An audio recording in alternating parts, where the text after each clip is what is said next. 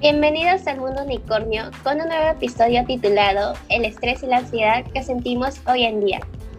Yo soy Luciana y les hablaré sobre el estrés.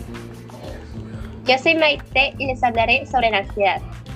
En este episodio hablaremos de cómo afrontar el estrés y la ansiedad, dando recomendaciones para poder prevenirlo en la cuarentena físicamente como emocionalmente.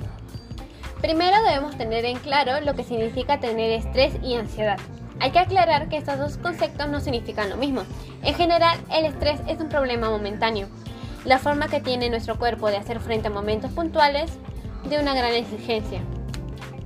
Mientras que la ansiedad es una patología mental que se suele mantener en el tiempo.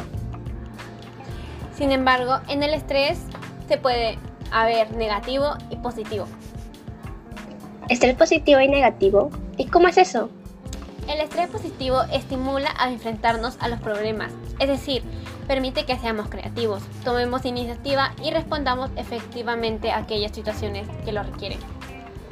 Entonces, el estrés positivo nos permite que estemos llenos de energía, favoreciendo así nuestras actividades cotidianas. Sí. Entonces, ¿qué pasa con el estrés negativo? En el estrés negativo se relaciona con situaciones que la persona no es capaz de controlarse o ante las cuales se siente asustado. Este es el estrés que mayormente todos conocemos y con el que estamos directamente relacionados. Pero ¿saben ustedes qué es el estrés social? Por estrés social se entiende que es generado en ciertas situaciones sociales. Verse expuesto a las críticas y tener una amenaza a la identidad social, es decir, el modo en que nos percibimos a nosotros mismos a través de los ojos de los demás. ¿Y eso es todo lo que genera? No.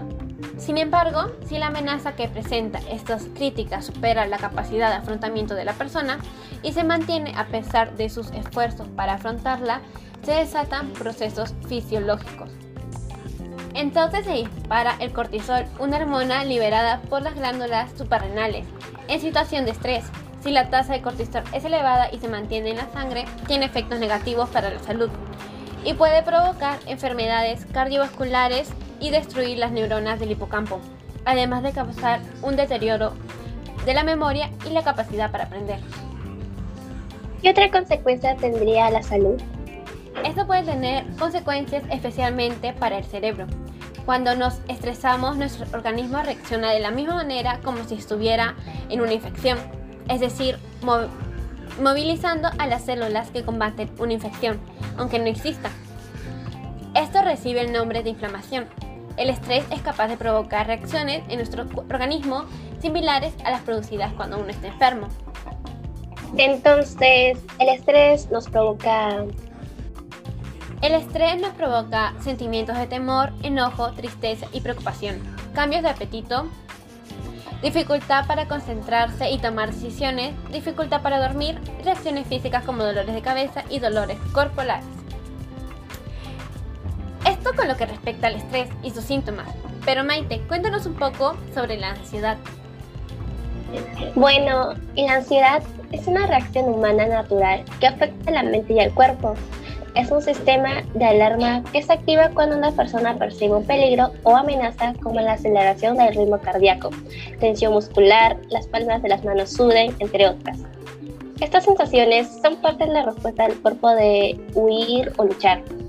Están provocadas por un aumento de la producción de adrenalina que preparan al cuerpo para escapar rápidamente del peligro.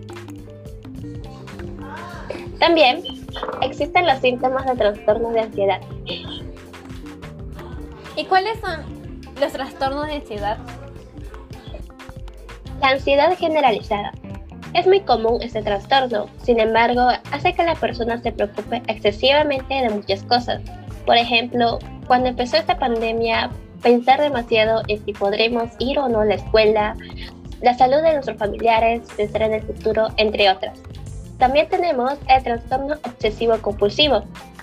Hace referencia a que la ansiedad tome forma un pensamiento excesivo que llevan a comportamientos repentinos, debido a sentir síntomas de depresión o miedo, como por ejemplo el miedo a los gérmenes, temor a la sociedad, hasta una necesidad de un orden.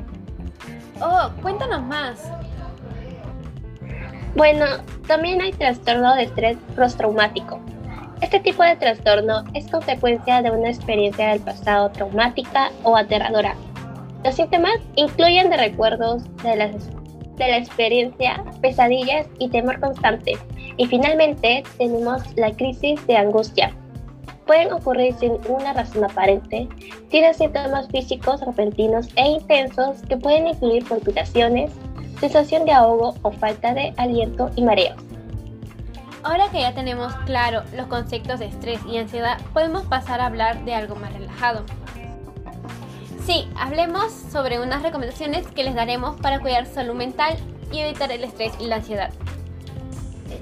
Lo que yo les recomendaría sería hacer actividad física ya que reduce el riesgo de padecer enfermedades cardiovasculares, tensión arterial, cáncer de colon y diabetes. Eso es bueno. Y eso no es todo. Hay más. Ya que hacer ejercicio mejora la autoestima, reduce el estrés, alivia la ansiedad, mejora las relaciones sociales, la memoria y protege contra el deterioro cognitivo. ¿Qué actividad nos recomendarías hacer? Podemos hacer yoga, tai chi, pilates, meditación, aunque si no son mucho de hacer actividades, bailar, correr o manejar bicicleta también ayuda.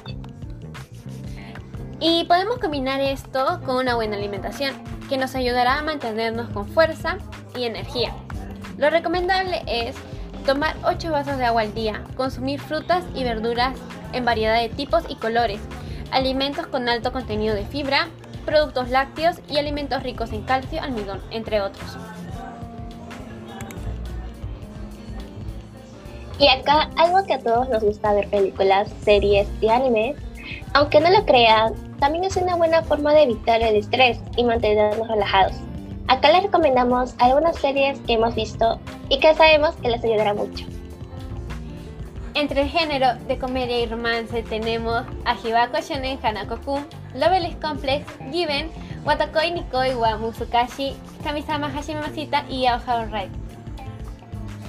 Entre terror y misterio tenemos Another, Hots, El Minar Amigo, Somnia, The Promised Neverland, Kakegurui y Take Note. Y para los amantes del drama, Tokyo Revenge, Haikyuu, Shiwasu Wakimi no Uso y Seikano. Y finalmente tenemos el género acción y aventura, que son Kimetsu no Yaiba, Shinaki no Kyoi, Banana Fish, Umetsu no Nata y Doctor Stone.